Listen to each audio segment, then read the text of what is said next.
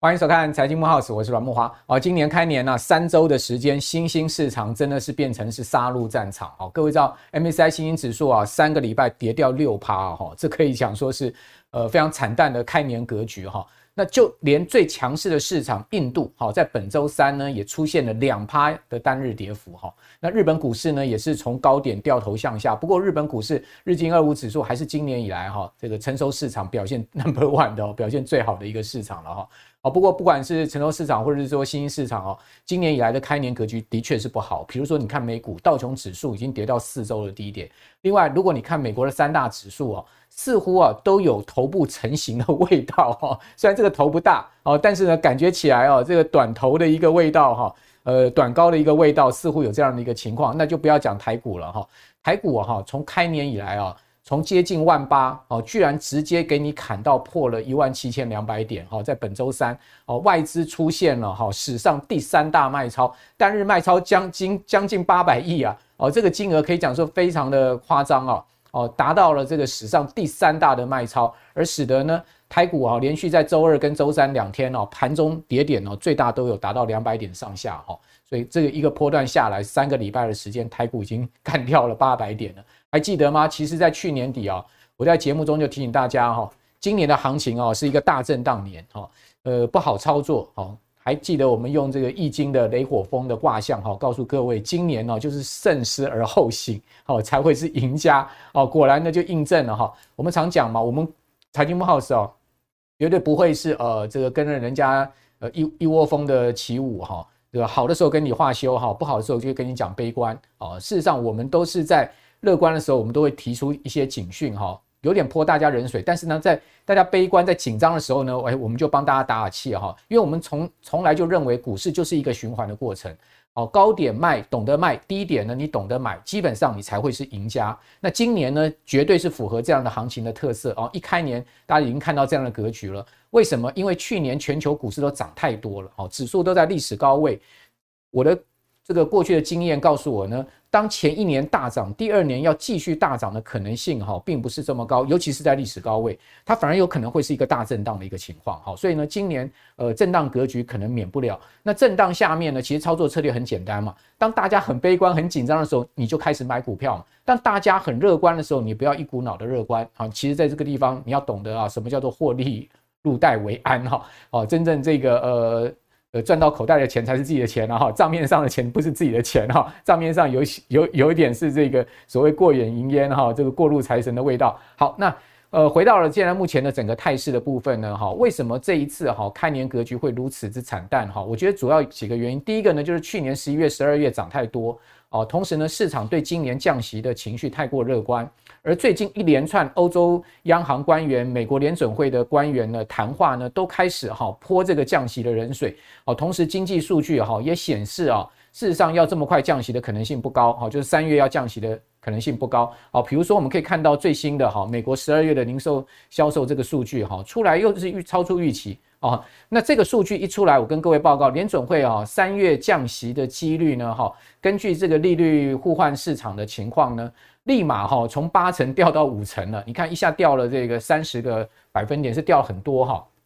主要原因就是这个数据太好啊，这个去年十二月美国零售销售月增零点六 percent 哈，高出市场预期的百分之零点四，也超过哈十一月的百分之零点三，创下三个月来最大的增幅。核心零售销售呢月增甚至高达百分之零点八哎。远远超出市场预期的百分之零点二啊，也高出前值的百分之零点七哦，创下去年七月以来最大的哈核心零售销售的这个增幅。那为什么呃要降息呢？当然就是经济不好，或者是说呢通膨已经回降到目标区，联准会有信心了，在这样情况下降息嘛。但是你可以看到美国的零售销售这么好的一个情况之下，经济怎么降温？好，所以这是一个大问题哈。所以在这样的情况之下。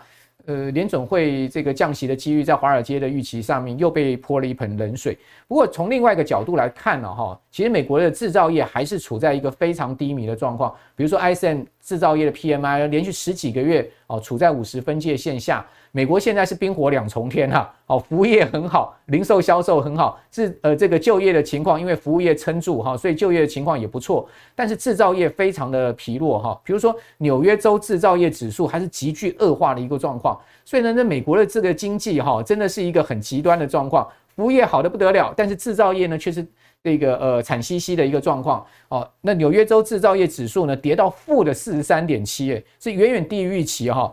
呃，从去年十二月的负十四点五，是砰一下还是大跌到负的四十三点七，创下哈疫情以来的一个最低，就二零二零年五月以来的最低。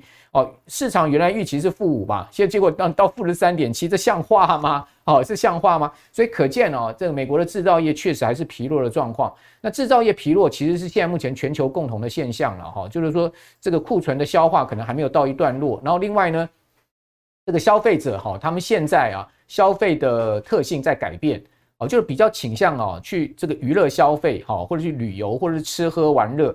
哦，而不去买这个所谓的资本财，好，不去买一些呃这个家电啊，好，笔电啊，手机啊，这些就是所谓的资本财的部分呢，他不去购买，哦，那所以在这样状况之下，制造业当然就不好嘛，哦，所以消费特性在改变，这我觉得是一个问题哈，哦，不过呢，现在目前整个市场的一个情绪哈，确实处在一个短空的一个情况之下了，哦，那台股现在面临到一个什么问题呢？就是马上要放 农历。这个新年的假期了哈，大家知道今年封关是二月五号哦，距离啊这个呃本周收盘之后呢，仅仅只剩下差不多十个交易日左右了哈。那短短的十个交易日，两周的时间，不可能长线布局嘛。再加上现在目前的这个市场气氛是低迷的哈，所以在这样情况之下。我想这还有很多的丙种资金啦，或或者主力啦，一些资金啊要结账哈，要同时呢，哦要收散哈，所以这我是觉得卖压还是会重了哦。你可以从呃周四台股的开盘这个反弹的气势可以看到卖压还是重。那既然是卖压重，那我们就着眼在什么呢？着眼在今年啊后面的行情，就是过完农历年哈，我们农历年的这个开红盘是二月十六号。二月十六号呢是初六开红盘哦，中间是九天的一个没有交易的日子，然后包括例假日。那在二月十六号开完盘之后，一直到三月底，哈，我们常讲第一季还是会有行情。既然元月没行情了，好歹嘛，我们二三月来个行情嘛，对不对？选后行情挪移一下。哦，这样的一个情况会不会出现呢？我们今天请到了古怪教授谢承彦，然后来跟我们谈谈哦，他对于现在目前股市的看法，以及今年哦，二零二四年整年的投资策略很重要。一开年哦，我们就请到陈彦来告诉大家他的想法。陈彦你好，哎，木华哥好，大家好。好，那这个陈彦，大家对选后行情是挺失望的，为什么呢？因为过去哈。台股这个选后行情哦，七次的大选哈，包括了这次是第八次，七次大选哦，其实呢，平均选后一个月涨幅的几率是百分之八十五哦。你可以看到这张表上面哦，这个呃选后呢五天哦零点八一趴，十五天呢哦六点六八趴哦，二十天呢六点五五趴，所以大家都希望说至少涨个三趴到五趴吧，就没有想到居然 砰一下跌了下去四百点，这到底怎么回事呢？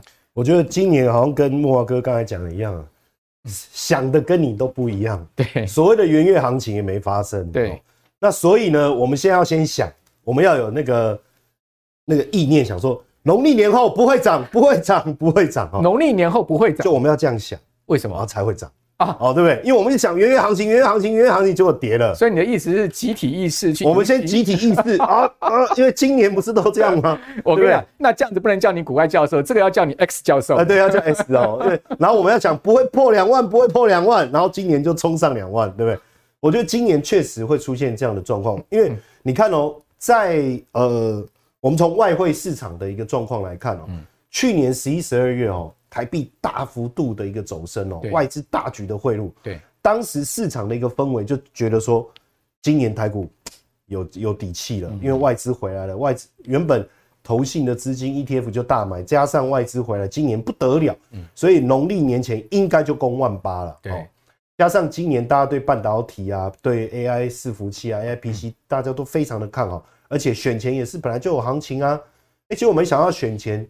这个指数就开始焦灼了。嗯，他说：“哎，那选后就会涨。”嗯，大家就是从过去的几率来看，但没想到选后外资不但没有所谓的元月呃选前没有元月行情，选后也没有进出行情，这什么都没有，而且大卖。这当中有一个最重要的关键，大家再回来看一下这个外汇的指数的时候，就会发现台币汇率啊，实际上从进入元月以后啊，是持续的走贬，而且最近贬的速度我觉得有点快。正常来讲啊，到三十一点五这里就是应该有撑嘛，应该要有一个压力，也就是说它应该冲不上，因为当时在这个地方换汇在这个地方僵持了很久，可是冲到这以后，如果没有停滞的话，我会担心说，哎，外资外逃的速度是不是有点快？嗯，而且刚才慕驊哥在讲哦，就是这这两天呐，就是呃礼拜三、礼拜三哦，礼拜二、礼拜三、礼拜二、礼拜三哦。大卖哦，对啊，大家也就是说，大家一直在问说发生什么事情啊？外资哈三个交易日哈连三卖，总共你卖了一千三百亿哎。好，那我们当然第一个想法是说结算嘛，因为它很多空单结算，可是刚刚好就好了嘛，为什么要这么过分？嘟嘟奥的话嘛，其实这当中哦，如果大家仔细去看哦，包括美国的一些经济数据的公布哦，让大家认为说三月升呃降息的几率应该越来越低。那这当中其实牵扯到一件事情，去年十一、十二月，大家大呃就是外资大举的投资亚洲股市，其实有一个前提，就他们认为今年会很快降息，哦，对不对？利差的收敛，我大举的到亚洲市场，我就会收割这个这个风险资产的报酬率。可是你看哦，如果当降息的这个时间点往后延迟的话，那我过去大幅度操作亚洲股市，刚才慕驊跟你讲了嘛，包括印度股市嘛，对不对？哦，包括台股嘛，而且更糟糕的是，这几天我们发现外资逃离港股的情况又更严重，还有韩国股市哦。对，那这些会不会影响重挫？会不会影响到台股的信心？我觉得都会。不过也还好，就是说有时候农历年是一个大家会觉得说啊，这个你交易日停这么多天，其实反反而有时候也是一种缓冲哎。那现在因为但希望农历年期间没事啊，国际平静无波啊。现在基本上第一个，你说一月三十号摩台结算了，我觉得到时候可以看一看。嗯，如果到时候外资在也没什么在带大动作，那因为我我们二月五号封关嘛，那如果你往前推丙种的结算，刚才慕驊跟你讲的这个还是会影响，因为现在市场丙种还是很热络了，但大并没有消失啊哈。所以这个部分我觉得对于农历年前。大家讲说有没有机会冲万八这件事，我觉得是不用讨论的。对，不用讨论。我觉得是不用讨论。其实真的，一月二号开新春红盘那天就冲万八了嘛。对，就差了不到一百点，就那一天万八了嘛。就是第一次有机会你没有，对，不好意思哈，老娘再也不给你机会了。好，不把握机会是你家的事。对，是不好意思哦，我要回家了哈。那再来就是，我觉得真正的决战点应该还是农历年后。嗯。你如果农历年后，因为三一月三一月三十号联总会会议嘛，会议出来的结，大家就听他讲啊。其实我也觉得不用看会议纪要，反正听一下这个这个鲍尔的讲话，大概就知道三月降息的状况。可是市场是这样哦，因为我原本预期三月会降息，那现在因为没有，所以会有点失望性的卖压。可等到三十一号会以后，大家仔细听一听，哎，那搞不好五月还是会降啊。那五月回还是会降。市场还是要提早去反映这个利多的话，我觉得农历年后，因为这一波的压回、修正、震荡，那因为实际上来讲，今年整个产业的景气，我们认为是好的，包括库存回到安全的水位了，各家新产品的发行，所以我觉得。下半年还是有机会。好，那产业景气好，当然这边就要请教陈彦，就是说，如果是产业景气好，但选股还是重点嘛，哈，因为今年如果我们一致的共识的指数空间不大的话，其实你基基本上你今年要赚钱，最重要是要选对股票，好，它才会有空间，好，权值股恐怕的话就是这个呃，就随着大盘走哈。那这边就请教你了，那我们要选什么样的股票呢？什么样的族群？因为呃，选后大家当然第一个谈的就是军工嘛，对。可是军工从选后第一天就开高走低了，所以我自己整体在看，我觉得军工股当然大家会觉得说，哎，国防预算的提升，它不是都是一个趋势吗？没有错。可是军工这个概念也谈了一年半了。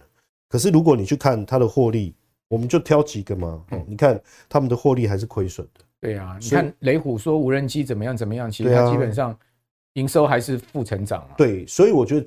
呃，军工概念股的部分还是落到个股表现的，所以不用用军工去挑，所以有可能它表现特别好，是因为它还有搭载到其他，比如说航太的议题啦，还有低轨卫星的议题。对，另外一个大后隔几天以后又出现了绿电嘛，对，包括我觉得呃这个礼拜一开始的时候，太阳能股什么也很强，嗯，可同样的我还是要提醒大家哦，今年，嗯，今年的操作的主轴一定会更偏向基本面，嗯嗯，一定会变更，因为现在投信的操作思维跟过去有些不太一样。是，你要么你高股息，对，我愿意买你；那你不是高股息，那你的基本面够好，我拼你的成长的爆发力。对。可是像坦白讲，太阳能相关的股票，为什么今年很少会变成大家主要菜单上面的标的？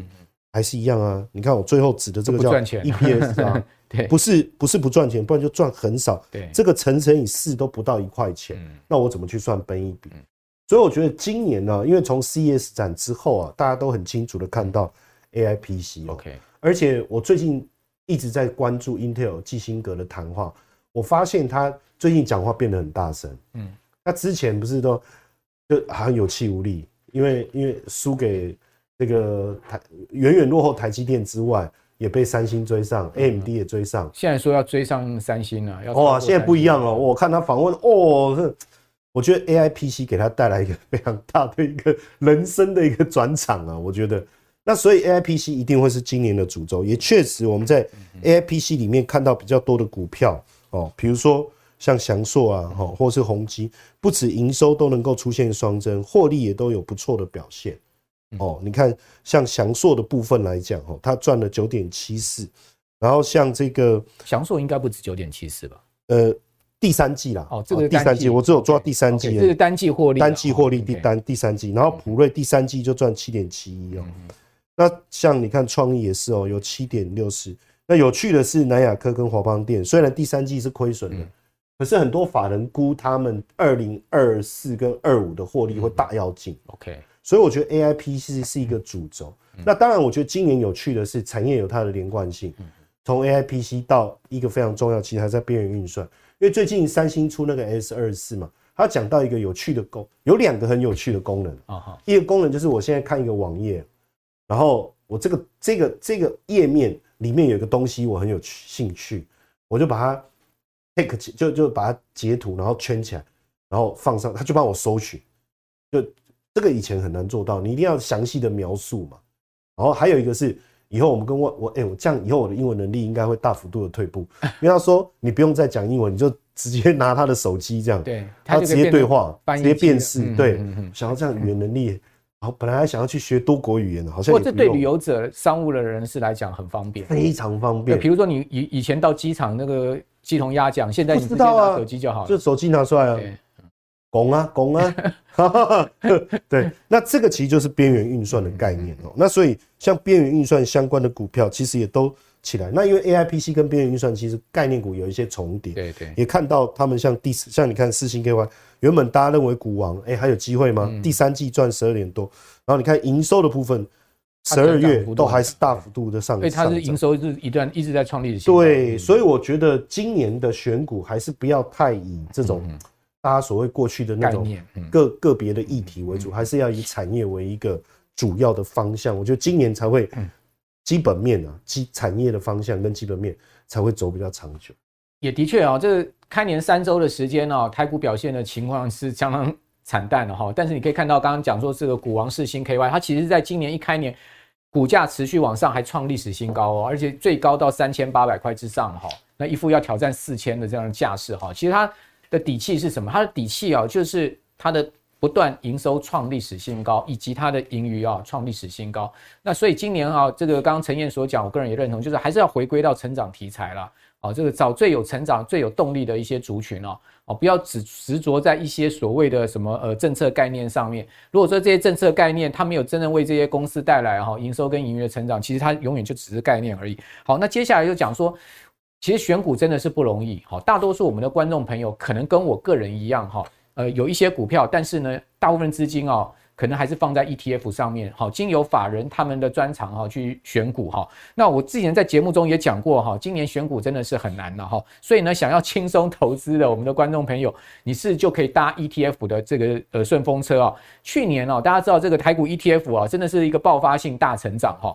合计台股 ETF 的总规模哦，各位已经冲到一点四兆台币了哈，这个现在呃投信哈话术也跟档了哈，这个真的是一个很大的资本力量哈。那当然，这个资本力量就是我们一般的这个投资人大家共同汇聚的哈，交给投信去投资。这个年增幅啊，一点四兆，将近七成哦。哦，其中呢，大家最喜欢就刚刚陈燕所讲的高股息的 ETF。好，我要既有息，同时呢，我又要能赚到 ETF 上涨的价差，所以投信现在压力也很大哈。那光是这个高股息 ETF 啊，它的规模啊增加就超过四千八百亿。现在目前高股息的 ETF 总规模哈。将近快要九千亿，哈，八千五百多亿。我相信今年哦破兆是绝对是必然的一个情况了哈。那我们来看一下这个台股这个前十大 ETF，大家来大车拼一下哈，其他不要积累哈，到底哪一些哈是这个可以带上这个王冠的哈？我们先来讲这个成长规模来讲的话，这个零零九一九哇。呃，去年真的是五告变啊，成长到一千亿以上的规模哈，它的规模成长的幅度，各位百分之四千四千八百三十九，这个规模成长的够惊人吧？然后呢，另外呢，受益数人成这个人的成长也很惊人哦，百分之两千四百六十六哦，那含息报酬率相当不错哈，四十六趴的一个含息报酬率哦。此外呢，呃，零零九二九它是这个受益数人长成长的一个呃这个这个国王哈。两千九百四十一，百分之两千九百四十一。另外，元大高股息 ETF 零零五六，它是含息报酬率 Number One，五十七点六二 percent。哦，这个是呃整体呃这个 ETF 哈，去年前十大的一个表现。那当然这个表就留给大家参考哈。好，大家可以去各取所好。好，那我这边就要呃请教陈燕，就是说 ETF 大家现在要取这个找高股息，但是高股息 ETF 讲实在的哈，金管会现在目前看起来也在盯上了哈。我们这个观众朋友就有。这个留言问我们说呢，收到配息通知书之后，看到平准金啊占配息比例超过百分之五十啊，哦，不知道未来是不是因为金管会啊限制拿平准金使得这个配息缩水，所以最近其实金管会也有所谓的这个呃防堵平准金之乱哈，有四原则，这个也提供大家参考。大致上第一个配息原则了哈，ETF 实际配息率。原则上不应该超超过这个参考配息率，还有动用标准，还有使用上限，就是平准金呃使用的一个占比哈，不应高于账列收益平准金占所有可分配收益之比率，好，以及呢动用顺序优先你要用股利来分配，然后之之后才是债息资本利的，最后你才能用平准金。我想呃这个金管会的四道紧箍咒有放下去的时候，大家会担心说，诶，那这个未来啊。配息率会不会下降？哦，尤其是零零九一九，因为它连续三季配息嘛，而且呢，第三季配息还比前面的配息又更高。这样一算下来，它的年化配息都是十趴，等于说是现在目前高股息 ETF 里面配息 Number One。大家会担心说零零九一九哦，会不会配息将来会下降？嗯，实际上我们从我从两个角度去谈了哈。第一个当然叫参考配息率。嗯，嗯，现在大家在在谈说，那参考配息，我怎么知道这个 ETF 的参考配息率是多少？也就是说，如果这个 ETF 的参考配息率是百分之五，嗯，你不可以超过百分之五。对，那如果是百分之十，你不可以超过百分之十。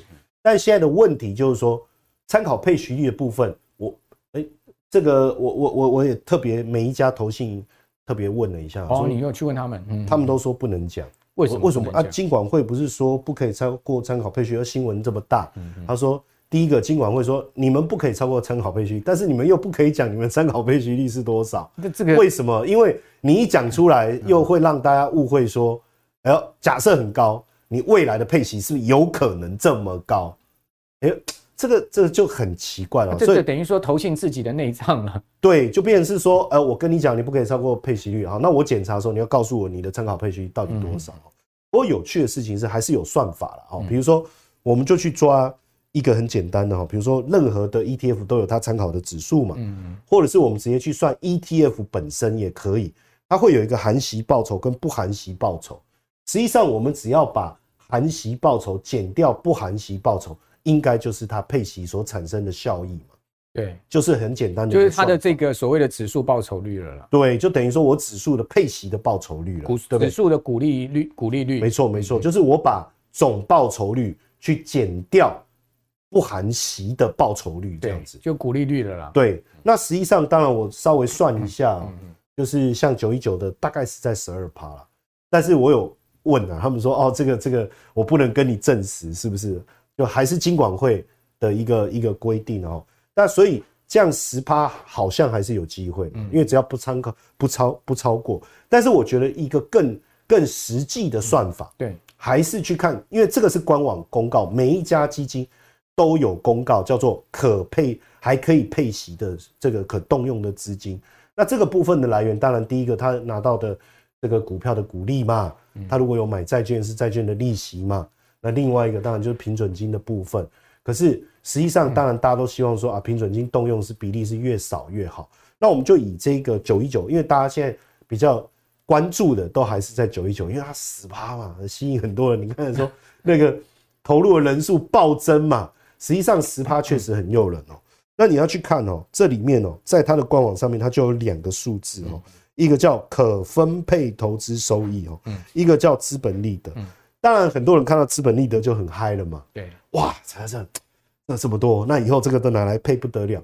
可是呃，资本利得的部分，它有可以实现未实现，那未实现的部分以后可能会无法实现，就是现在账面上跟已经。卖买卖价差赚到手的，对对，就因为以后随着股市的修正，可能会实现，对，就不见了嘛，哦，就也无法实现。所以资本利得是一个呃不确定的，对，它是一个变数，所以我们这个部分可以不用看，嗯，但是可分配投资收益是 guarantee，就是说我一定有这么多可以配，已经一定可以配，它这个应该就是一定可以配，对，一定可以配，哦，那可以配，当然就剩下就是说你怎么配嘛，嗯，当然我一点七六我也可以。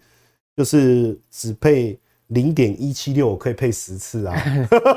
如果我配零点零一七六，我可以配一百次啊。那这样子的利殖利率就低啦。对，那所以现在如果按照我们用呃九一九过去配的零点五五来推的话，那至少还有三次，嗯，对不对？就还有三次可以配。当然很多人就说，那配完三次以后不就没了吗？没错。理论上是这样，因为目前所看到的可分配是一点七六，配完真的就没了，真的就没了。好，但是问题是，嗯这三次是不是接下来就经过三六九，嗯就三月、六月跟九月嘛？好，那以目前来讲，像一月，就我所知，嗯就我所知，呃，中美金跟联发科的配息已经进来了，还没有算到这里面，还没有算进去。中美金跟联发科一月一月有配息，OK 配息啊。那当然二三四。呃，有配的少，但是到了六七八配息的旺季的时候，而且去年上市贵公司收益都不错啊，今年配息应该都非常好，对对不对？对，那这个进来以后，我们就可以再去看一次，就等六七八，我觉得九月的时候，我们就可以再看一次，检查一次可分配投资收益。为什么？因为九月之前他用的就是一点七六这个来配嘛，那六七八累积进来以后，就是九月以后的来配嘛。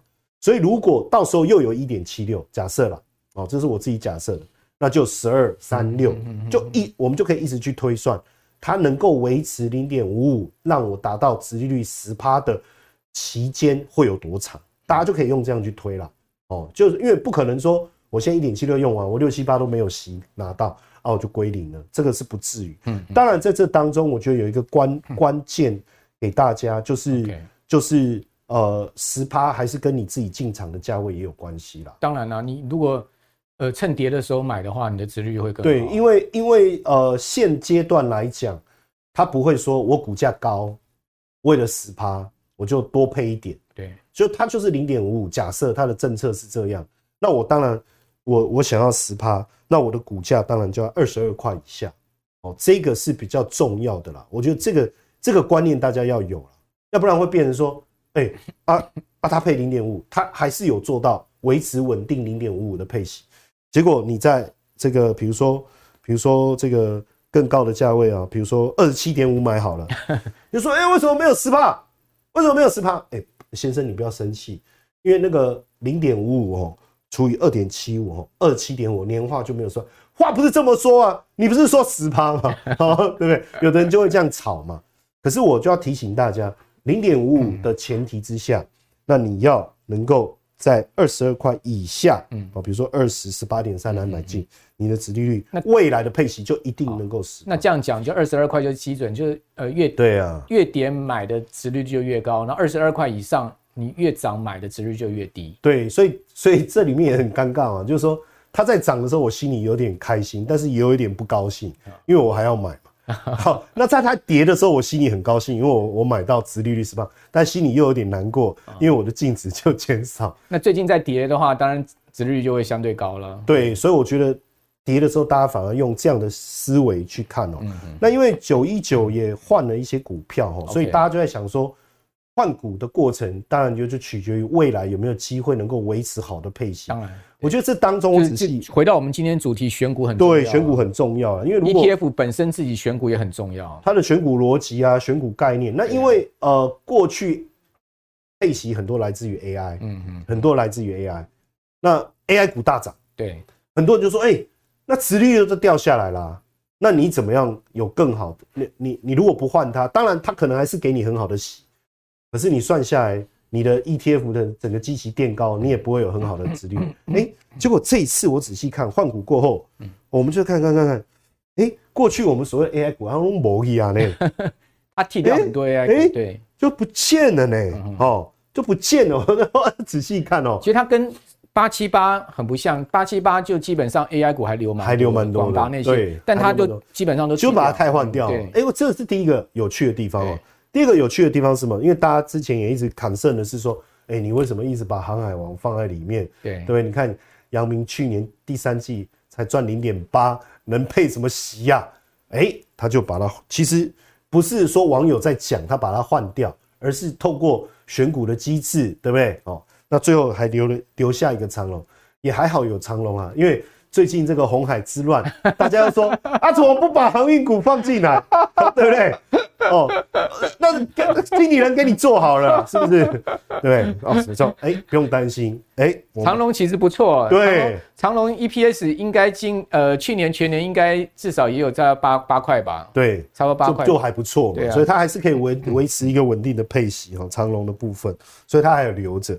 但其他的你看哦，像新纳进来几个，像中美金啊，吼，然后长隆钢啦。哦，像金融股也开始进来，那因为金融股去年的获利其实已经有明显的回升。哦，中信金去年很好哦，二零二三年的获利真的很好。中信金去年获利，可是呢，去年大家太把心思放在 AI 股，对，忽略了金融股。那金融股其实今年有没有机会？其实是相当有机会的哦，所以要把它纳进来。然后像传产、保雅、台肥，这都是很传产当中获利非常稳定的标的。是是是。那当然，它这样子一汰换以后，我相信。配息还是可以稳定的。好，那只是说大家就在讲说什么时候买啊，什么时候买？当然我常常讲定期定额扣款这件事情是你比较不用烦恼的。对，但我觉得买买买高股息 ETF 还是有一些窍门的。什么样窍门？哦，比如说第一个，这个会让人家觉得你有点神经病。哦，就是说为什么？为什么人家大跌不是表示都都很忧郁吗？对呀。然后开始。跟老公讲话很大声，怎么样啦？你不会自己回家弄哦？对，怎么样？不要不要，今天股票大跌，今天股票大跌，对不对？哈，哎，可是你反而 对满脸笑容，他说啊什么好，老婆是今天我会去做，哎，奇怪反常，因为你是买高股息嘛，对不对？大跌你才有好的买点嘛。哦，所以你应该用欢喜的心态迎接盘势长黑啊。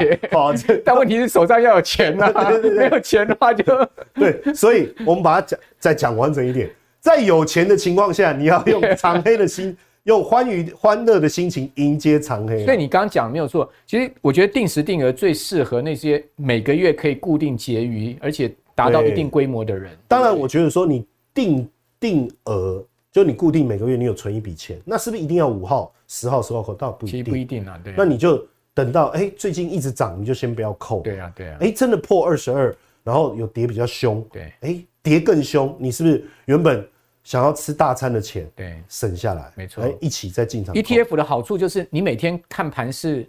呃，你不用很死的，一定定什么六号、十六号这种去买。对，我说我觉得这是一个啦哦。那或者说有一些特殊事件，对哦，导致因为有时候特殊事件，你看像选前，对，大家可能觉得有一些意外，就股市变得交易量很少，变得比较淡，所以股价也会修正，这个也是好买点。那另外有一个，我觉得就是除夕之后，OK 哦，除息后，因为除夕之后，大家我还是比较不理解为什么大家很喜欢追那个除夕嘛，嗯，就除夕前去追嘛。那追当然也没问题，你你拿到席很开心嘛。可是除完席之后，你看他他除他配零点五五，除完息一定便宜零点五五，对，就一定便宜零点五五。哎，那便宜假设它刚好是二十二点五五，然后除息以后变二十二，嗯，那就符合我们的二十二以下是买点。对，除完息之后，它可能填息不会马上填，它有一段时间，对不对？需要一点时间。你可以趁那段时间去买进，去买进。当然不一定说隔天啦，哈。当然如果如果说除完息这段时间刚好股市又大跌，嗯，哇，我觉得那是一个更好的机会。OK，所以我觉得高股息 ETF 的一个策略，你说十趴有没有可能？对，照目前来看，这段时间应该还不是问题了哈。那你说明年能不能延？呃，今年还能不能延续到明年？那就看今年的配股这个是上市贵公司股息发放的状况。OK，那当然另外一个切入的时间点哦，最近股市震荡如果比较大，或者是。呃，ETF 跌破二十二，或者是说除完息以后，我觉得都是切入的机会。好，这个陈燕有提供呃 ETF 的一个定时定额的策略哈，我觉得也蛮受用的哈。那一月份呢，其实刚谈到除夕，一月份其实就有蛮多 ETF 除夕，就在这个礼拜啊，也提供大家参考哈。那我就不详细念啊。最后要请教 ETF，那既然你刚刚谈到了，就是说高股息 ETF 啊，你单就零零九一九它的策略嘛哈。那 Overall 整个高股息 ETF 有没有一些呃这个选的策略呢？实际上，因为呃也有很多人会觉得说，哎，高股息 ETF 我们大概知道，我可以去吃高股息 ETF 的豆腐，对啊，或者是说我自己买的高股息的 ETF。有没有可能比较容易就是被抬轿？对哦，那我们整理一个东西很有趣哦，就是说，就是说，呃，台湾的上市贵公司的股票很多，嗯，然后高股息 ETF 现在也很多，对，但是我们也发现叫英雄所见略同，大家的持股都蛮相近，会会蛮像的。不过刚刚你有讲零零九一九这次的换股，它其实是跟呃其他高股息 ETF 做了一个区隔哦，对，但。我们就先讲哈，这是十七档高股息的成分股，重量级，那有二十三档，那大家就是从就是说都有买的，比如说以联联电来讲，它有十三档，嗯，ETF 有买它，那这个比重重的比率很高哦。对，然后像这个瑞仪啦、联发科啦，像联发科有十一档，日月光有十一档，那这个当然是一个概念，就是说有多少档 ETF 买它。可是如果我要更精确的讲，就是。呃，资金占它的发行股份的比例多少，可能会更精确。就是它的流动股数哈。对，因为联电很大。对啊，对。虽然很多档 ETF 买它，对，可是实际上我在整理这个呃比重的时候，我发现联电就不见了。你说排名它就排名哎，它就不见了，因为联电股本太大了，所以很有趣哦。你看哦。联电有十三档 ETF 买它，很多人可能就想说，那我去买联电，结果没想到但它的流通股的权重，联电并没有被我们排到那最高的是哪一档？最高的反而是瑞仪哦，瑞仪股本比较小，对，股本小，所以如果股本小，配息率好，嗯，那又有多档 ETF 青睐的话，那也就代表它的流动性很多会被高股息 ETF 给锁定，或者说。那个 ETF 的规模有够大，对不对？对，比如说上上千亿的这种 ETF，它因为现在现在现在高股息超过千亿的就有四档。对啊，对啊。那如果大家陆陆续续又定期定额，对啊，哦，持续扣款的话，那这些股票股它就会继续被被买到嘛。对对对。那它股价就会继续涨，所以大家也可以去参考一下哦，这里面的一些股票。那有趣的事情是哦。这个我们里面的前两名，包括 联发科。也没有，呃，第三名呢，联发科也没有，因为股本大，股本大哈，所以我觉得这一张表哦，大家真的可以，就这两张表，大家真的可以好好的研究一下。对，其实基本上联联电、联发科、日日月光，或者是说台积电这些股票，还是外资的天下了。对，就是说呃，档数多，大家往这个方向走。可是实际上，我要调整你一个方向，嗯嗯就是比重哦，比重当然多。比重高，这是好的。对哦，这个我提供大家比较精确的思考了。OK，当然另外一个，我们也可以也配合刚才的这个资料，我们再做一个整理，就是说平均来讲，每一档高股息 ETF，他买的股票有多少其他高股息 ETF 持有？哦，大家共同持有的比例比例，但平均呢，就平均来讲，每一档有平均数，因为有的多，有的少，比如说。九一九里面，它有的股票跟别的 ETF 重复的多，有的少，但平均下来，我们就算一个平均数的话，那平均多有什么意思呢？我们先看数字好，好，九一九是七点一三，OK，那九一五是六点四三，嗯，然后九二九是六点二八，那你你看像这个，比如说这个国泰股利基本上就只有三点六，嗯嗯嗯，那这个呃重复高的意思就是说。谁先上车，那我先上车，别人又跟我重复，被抬轿的可能性就会比较高。OK，哦，就是这个逻辑。嗯，所以这里面这样整个会，或者我们这样也可以这样讲，就是大家互相加持的一个，互相加持，对不对？对，就是说，如果说彼此高股息的环境不错，那大家都在投资嘛，因为现在投资人也不是只有买一档高股息，坦白讲啦。那这这些高股息规模都成长，对。那如果按照这个表来讲的话，前面前面的像九一九，因为它这个重复的比率最高的话，对。那它受到这个其他人加持加持的影响就会更大。那像这个三点二七的，我们我们没有说它不合群，没有说它不合群，但是它受到加持的这种力量。没有，他基本上就是独孤求败啊。对对，对，不要这样啊！我靠，他没有孤独了。哎，那独孤求败是超级剑客，超级，我是说他是超级剑客，我没有说什么。好，所以基本上九一九他的这个七趴多是最高的。对，哦，等于说也有很多人会替替他加持，就对。对。尽管他这一次换股换的蛮多哈，其他 ETF 呃高股息 ETF 没有股票，但是他现在目前的总持股还是呃这个最大家。这个持股比例最高的，就是说重复持股比例最高。重复持股比例。好，这个最后陈燕讲出一些这个投信的秘密哈，给大家知道，让我们这个听众、我们的观众朋友啊，在投资上面有更多的哈法人的投资思维的参考，我觉得非常棒哈，让我们的呃投投资朋友可以呃有更多层面的这个。呃，成长哈。那今天非常谢谢陈燕，谢谢我们观众朋友的收看。好，我是阮木华啊。我们的财经木 House 会在六日早上九点的准点播出哦，请大家准时收看之外，好，把我们的节目介绍给您更多的好朋友。同时，我们财经木 House 的呃 Podcast 哈也上线了，也可以请大家呢多多支持啊，帮我们呃推播一下哈。那我们的 Podcast 其实跟我们的节目的内容哈，在声音上面是一样的，所以如果各位呃没有习惯用眼睛看的话，你其实可以用耳朵听。好，那我们就下次见了，拜拜。二零二四投资趋势论坛，全台最隆重的投资盛会，将在三月二号上午九点登场。四位超人气的重量级财经专家齐聚一堂，要与投资大众在台北来一场近距离的财经饗宴。首先呢，总体经济学大师。吴家龙带来的主题为“全球双风险：总体经济与地缘政治的诡异趋势”，六大国际震惊议题，让你洞悉二零二四年投资的时空环境以及背景。接下来，超高人气 ETF 专家大侠武林带来的主题，用 ETF 让你的现金流。激增倍数，要教导投资人一共满满十一项投资 ETF 族必学的获利清单，无私的跟大家来做分享，实践全息人生，全息 cover 你的每一天。第三棒，交由知名的财经作家孙庆龙老师，主题为台股超简单买低卖高投资术，人人学得会，个个赚得到。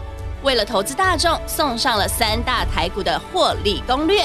让你轻松投资台股，赚得放心，睡得安心。压轴由高人气财经节目《超前部署》主持人卢艳丽老师为大家带来“靠台股基金赚千万退休金”的主题。六大单元告诉投资人，存股、存 ETF 并不是你唯一的投资方案。善用月配息台股基金，也能够打造出高额现金流收入，同时赚赢台股指数。整场投资盛会，四位大师将拿出各自专业领域的看家本领，与全台投资人分享业内含金量最高的投资内容。二零二四年三月二号上午九点，在台北正大公企中心。您只需要花一天的时间，即可收获专家们多年的经验成果。二零二四年绝对不能错过的财经盛事，报名请洽 Easy 轻松投资学院官网。